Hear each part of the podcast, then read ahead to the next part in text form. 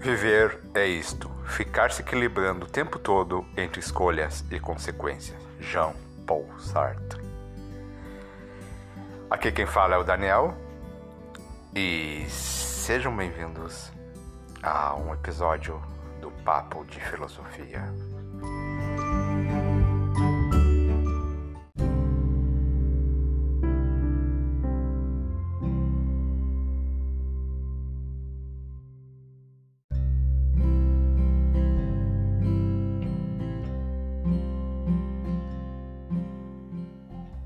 O existencialismo.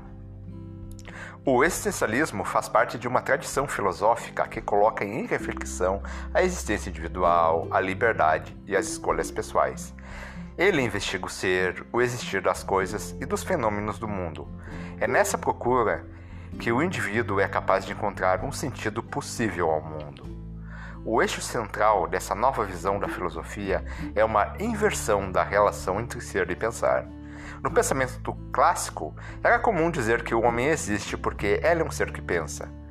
Já para os, os existencialistas ocorre o contrário. A consciência humana pensa porque primeiro ela existe. É através desse factum inicial que o homem pode compreender a si mesmo e viver o mundo. As filosofias da existência recusam a ideia de uma ciência do ser.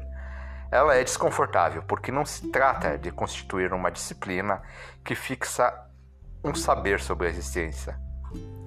O tema da decisão está parentado ao tema da crise. Crise e decisão compõem um par inseparável do gesto existencial. É um o existencialismo, a origem desse nome, é um neologismo a partir da filologia da palavra existentialis, existencial, Existencialismo pode ser desmembrado da seguinte maneira: através do prefixo ex, o que é exterior, o verbo sistere, o que toma uma posição, ó, oh, meu latim tá super bom, e o sufixo entia, entia, que significa a qualidade de um agente. O sufixo ismo, que indica o caráter de ser uma doutrina ou sistema. No entanto, talvez não faça sentido falar que existe um dogma para, as filosofias existenciais. Elas costumam negar a ideia de sistema filosófico e colocam em primeiro lugar a subjetividade do indivíduo singular. Na crise europeia, as dificuldades e angústias humanas estavam no cenário europeu entre o século XIX e século XX, um período marcado por muitas crises econômicas e guerras entre nações. A maioria dos países ainda lutava pela formação definitiva dos seus territórios, como Inglaterra, França, Itália e Alemanha. A produção de alimentos não atendia às demandas da população. Os postos de trabalho nas indústrias da época eram insalubres e as distribuições de terras e depósitos tornavam-se cada vez menos justas. Na vida prática e comum, os trabalhadores se organizaram e se uniram para um levante contra a servidão no trabalho, a má alimentação e a crise na representação política e a desigualdade social. Um exemplo histórico histórico dessa insatisfação foi a famosa Revolução de 1848, uma onda de protestos chamadas de Primavera dos Povos, que marcou profundamente a, a Europa Central e Oriental. Desculpa as palavras erradas às vezes, é que eu estou meio ansioso para falar. Os problemas da sociedade europeia colocaram as crises existenciais à tona. Uma onda de desconfiança e descrença assolou a Europa. As jornadas de trabalho deixaram de ser vistas como algo positivo. As empresas e indústrias agora colocavam a região em segundo plano e com menor prestígio. As sociedades, que começavam a se tornar massificadas, deslocaram muitas pessoas dos seus papéis. Nobres e plebeus deram lugar ao conflito entre burgueses e proletários. Os surtos psicológicos e a violência social cresceram, e com elas as instituições de punição. Surgiram manicômios, os intensos cobradores oficiais do Estado e dos bancos, além das doenças, com o sistema de saúde ainda precário. Para o indivíduo, o mundo parecia novo e bom, mas também ruim. É verdade que as revoluções industriais trouxeram novos produtos, conforto e um novo jeito de viver. No entanto, é verdade também que a vida também era muito cansativa, violenta e por vezes desesperadora. Muitos pensadores procuraram entender essas mudanças do mundo e no indivíduo. A chamada filosofia do idealismo alemão foi a que melhor preparou um ter o terreno dessa reflexão sobre a crise europeia do século XIX. Como pauta do dia estava o problema do fundamento dos direitos, do Estado e da religião. A visão do existencialismo nasceu, portanto, das dificuldades reais da condição humana desse período. Apostou na ideia de que a transformação verdadeira do homem é anterior a tudo, aos problemas do pensamento e aos problemas da realidade social e econômica em que ele vive.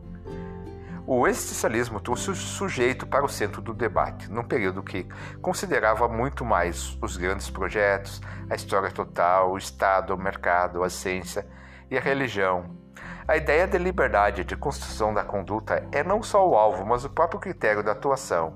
É uma chave, mas também um fardo dos tempos atuais.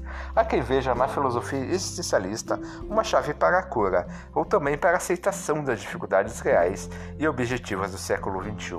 Há uma dupla leitura. Se liberdade é algo pesado e que envolve responsabilidade, é ela que também justifica a mercantilização desenfreada dos valores da sociedade. A angústia, traço marcante do indivíduo que está desamparado, parece ter se transformado na ansiedade e na neurose aguda da sociedade contemporânea.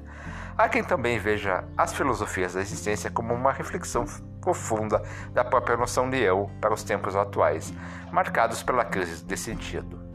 Encontramos, por fim, Ainda uma terceira leitura, compreendendo que a luta por um mundo melhor passa por outras estratégias. A cura do indivíduo só é possível após a emancipação social.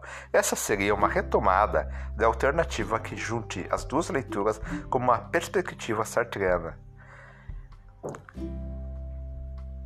O estilo de vida, exemplo, Jacques Collet, de 1929, estudioso francês, compreende o existencialismo muito mais como um modo de vida do que como um estilo literário somente. Ou a problemática da existência não pode ser considerada uma problemática encerrada e sistematizada. Os autores são variados, cada um opera em um registro diferente.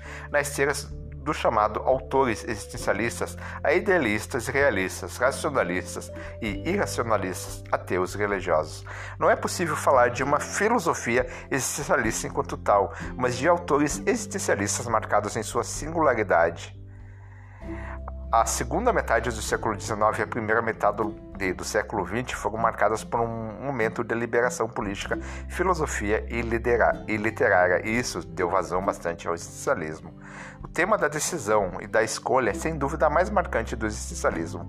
O ser humano é livre para escolher, só que, só que só o que é livre pode se tornar responsável. Alguém só pode ser totalmente responsável se for totalmente livre. Por isso opõe-se à forma clássica e tradicional das metafísicas anteriores, em que as teorias costumam dividir a responsabilidade da liberdade, em que, em que, o indivíduo estava submetido a uma inteligência superior ou a um demiurgo. São os traços da crise existencial do indivíduo. Kierkegaard, em sua obra O Conceito de Angústia, de 1854, compreendeu ambas como um sentimento geral de apreensão que pode ser interpretado como um convite feito por Deus para que o indivíduo possa se engajar em uma vida que seja boa para ele, ainda que isso implique decisões radicais.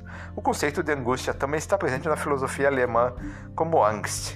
Há uma compreensão similar em Martin Heidegger. Segundo a filosofia alemã, a angústia porta o indivíduo a uma confrontação com nada e a possibilidade de encontrar uma razão última às escolhas que são feitas. Na filosofia francesa de Sartre, o termo náusea designa o estado de espírito do indivíduo, quando o mesmo toma consciência da pura contingência do, do universo. A angústia é empregada, em geral, para qualificar essa relação entre consciência de liberdade e o instante do indivíduo. A liberdade é um conceito usado para definir a modernidade do pensamento, a autonomia da razão. O homem encontra-se liberto das imposições dogmáticas das épocas passadas. Deseja construir o seu destino como uma criação subjetiva de sua alteria integral. É o interesse humano que molda a história moderna e resulta no progresso das ciências, das artes e das tecnologias. Ela é parte crucial do existencialismo. Nascemos condenados à liberdade. Para os existencialistas, as escolhas morais que fazemos são como a criação de uma obra de arte. Nossa vida, portanto, é a construção de um trabalho artístico. É isso, pessoal.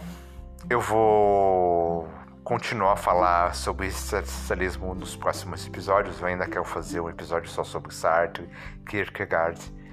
Espero que vocês gostem e nos acompanhem.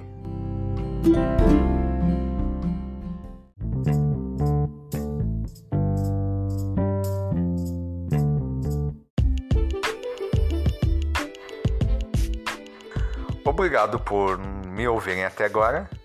E, por favor, espalhe esse episódio para outros ouvintes. Siga ele no Spotify ou na plataforma que você ouça. Isso é bastante importante. Ok? É isso e tchau!